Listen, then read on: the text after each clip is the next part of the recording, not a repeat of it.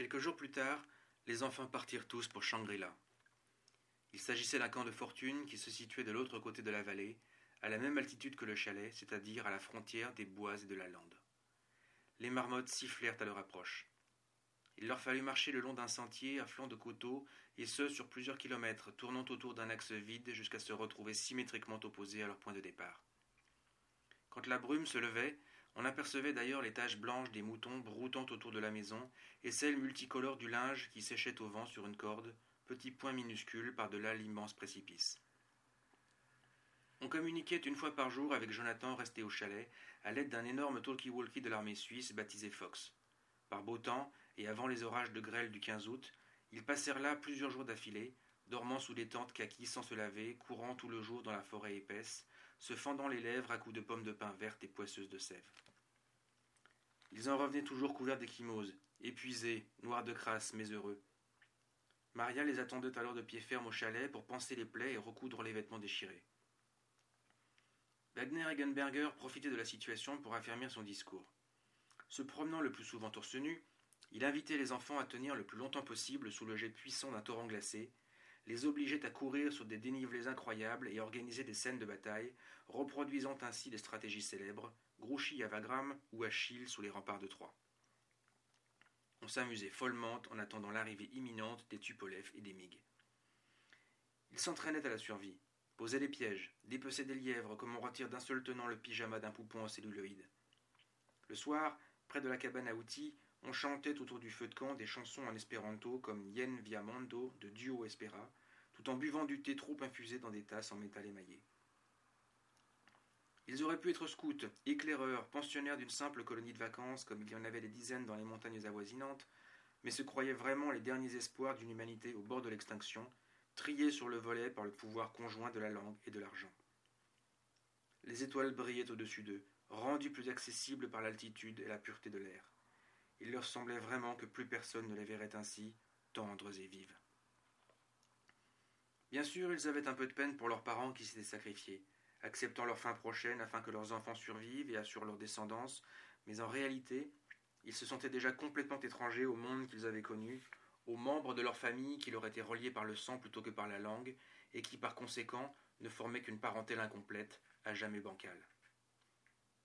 Dans les alpages, au-dessus de la limite des arbres, se trouvait désormais leur seule vraie tribu, le fruit d'une nouvelle alliance sur laquelle bâtir un monde meilleur quand le châtiment frapperait les cités de la plaine. Ils étaient fiers d'être en haut, comme dans une arche de verdure et de schiste parmi les chamois et les aigles. Ils surplombaient une mêlée qui ne leur parlait déjà plus, qui méritait même de disparaître parce qu'elle avait trop vécu.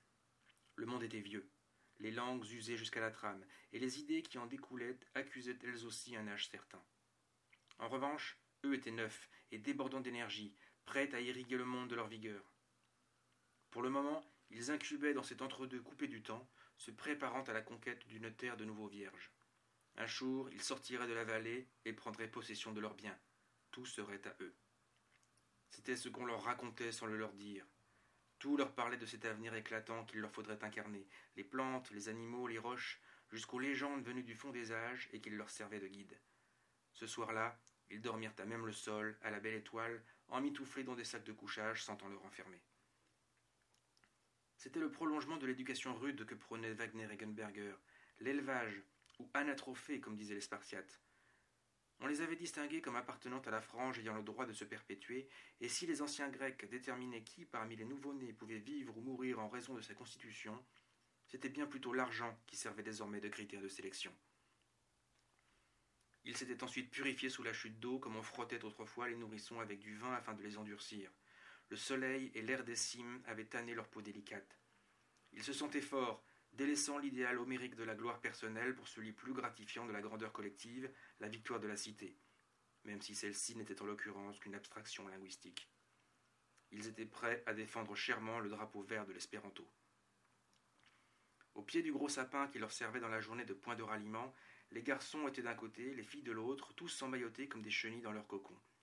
Le feu s'était éteint, faute de combustible, mais on entendait encore les braises crépiter dans l'âtre de pierre. Wagner Eggenberger ronflait comme un sonneur. La nuit était glaciale, cristalline, et les astres brillaient au firmament comme des luminaires épinglés sur du velours noir. Arnaud avait le dos calé contre une racine, la tête sur une pierre, ne dormait pas, mais ressassait l'histoire du Tchevagavine, ce cheval maléfique qui hante les cours d'eau, les forêts et les cimetières, à la recherche de cavaliers intrépides qu'il précipite alors dans des gouffres. La peur que lui inspiraient ses contes pour enfants grandissait à mesure qu'il se sentait plus fort et plus résistant, comme si la maîtrise nouvelle de son corps, maintenant aguerri, allait de pair avec une angoisse sourde. Tout se mélangeait. Il avait pourtant le sentiment de vivre le plus bel été de sa vie. Il s'était saoulé, avait découvert l'amour, et s'était éclaté la pommette en se battant à main nue dans la forêt contre un camarade qui, à ce moment précis, n'était plus qu'un adversaire à abattre. Après s'être tapé dessus sans plus de raison que la règle du jeu, ils étaient ensuite tombés dans les bras l'un de l'autre en riant. Egenberger lui avait promis une belle cicatrice en désinfectant sa plaie, et il s'était senti empli d'une fierté étrange et plaisante. Il se souvenait encore du goût métallique du sang sur ses lèvres, et se rêvait à présent encore corsaire balafré et impitoyable.